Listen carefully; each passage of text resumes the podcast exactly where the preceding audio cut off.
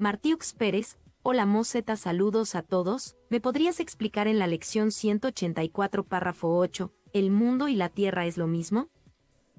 Claro que sí, con todo gusto, Martiux, Martiux, la Martiux. Vamos a ver, 184. En el párrafo número 8. ¿Qué nos dice el párrafo número 8? No creas que fuiste tú quien hizo el mundo. Las ilusiones sí. Mas lo que es cierto en la tierra y en el cielo están más allá de tu capacidad de nombrar. Cuando recurres a un hermano, es a su cuerpo a lo que te diriges. Su verdadera identidad queda oculta debido a lo que crees que él es. Su cuerpo responde al nombre con que lo llamas, pues su mente ha consentido en aceptar como propio el nombre que le das. Y de esta manera, su unidad queda doblemente negada, pues tú lo percibes como algo separado de él o de ti y él acepta como propio ese nombre separado. Mundo, la palabra mundo en un curso de milagros, puede ser incluso equivalente a universo. El universo que visiblemente o por lo menos tenemos todos como idea. Planetas, objetos, categorías, todo. ¿Mundo es Tierra? Sí. ¿Es Luna? Sí. ¿Es Mercurio? Sí. ¿Es Venus? Sí. ¿Es Neptuno? Sí. ¿Es el, cinturón, el cinturón de Kuiper? También. ¿Es Próxima Centauri? Pues sí. ¿Es toda la materia negra del universo o la materia oscura, mejor dicho? Sí universo o mundo en un curso de milagros tiene que ver también con los agujeros negros. Sí, también. Eh, con la física cuántica o con los cuantos de luz también. Con los fotones y neutrones también. Tiene que ver con el bosón de Higgs, sí, también, a huevito también. Tiene que ver con el huevo, también. todos los huevos forman parte del mundo. Eh, tiene que ver con que yo tenga, con que yo, bueno, tiene que ver con todo, con todo lo que ves tu percepción es el mundo. ¿Sí? Entonces, cuando el curso nos dice aquí en la parte número 8, no creas que fuiste tú quien hizo el mundo, las ilusiones sí, te está dando varias indicaciones hacia dónde va esta lección. No te pone a ti como un ser individual, como creador del mundo, porque si fuera así, un ser individual que ha creado el mundo implicaría que solamente existe él, como ser individual es un aspecto que la filosofía llama silopsismo. Es decir, yo, Mos, Mos, soy el único que existe y yo inventé al mundo.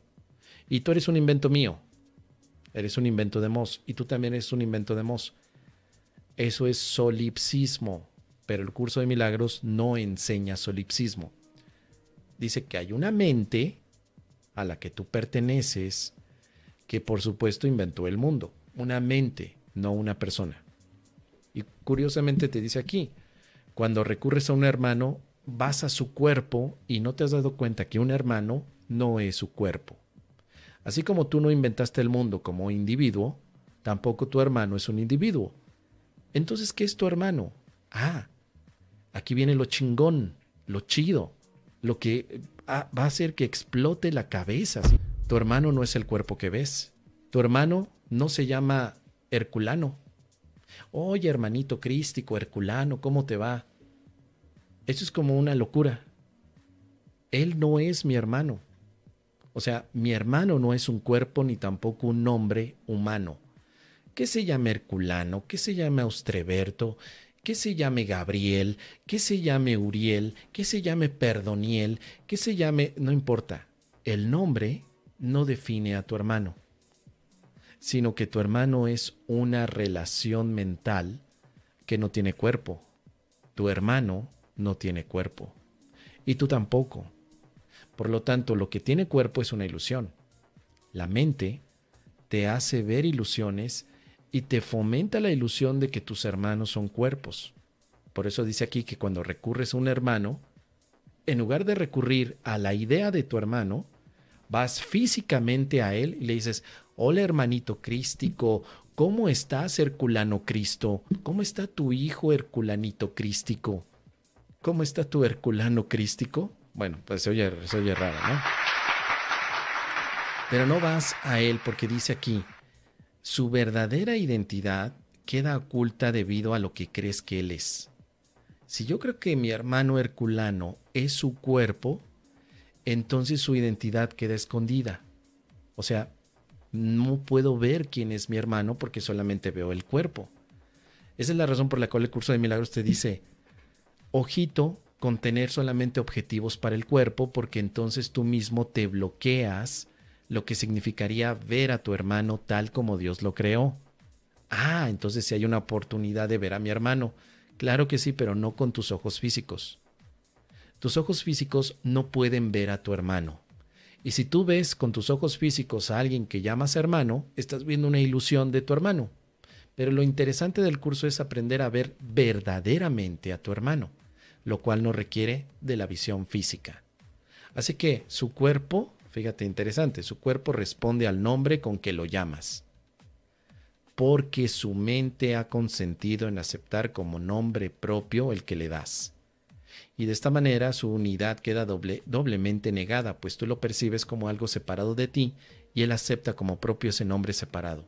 O sea, yo le digo, hola Herculano, y sucede que la mente acepta que ahora ya no es una idea mi hermano, sino que es un cuerpo llamado Herculano y que como yo no me llamo Herculano, somos diferentes. Hola Herculano, ¿cómo estás? Y Herculano me dice, hola Mos, ¿cómo estás Mos?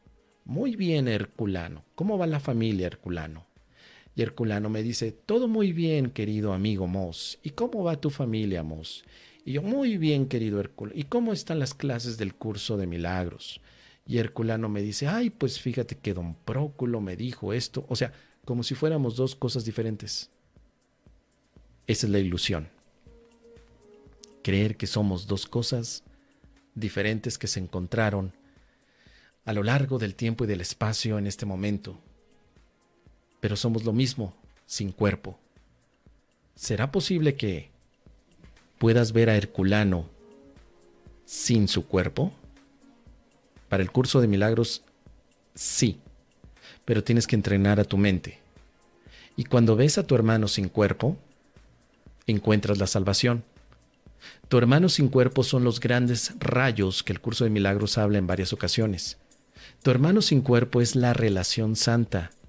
Tu hermano sin cuerpo es la experiencia suprema de el milagro que se llama instante santo. Tu hermano sin cuerpo eres tú mismo de manera perfecta e inmaculada. Tu hermano sin cuerpo sigue siendo tal como Dios lo creó. Y ahí en ese momento es cuando comienza verdaderamente el recuerdo de quiénes somos.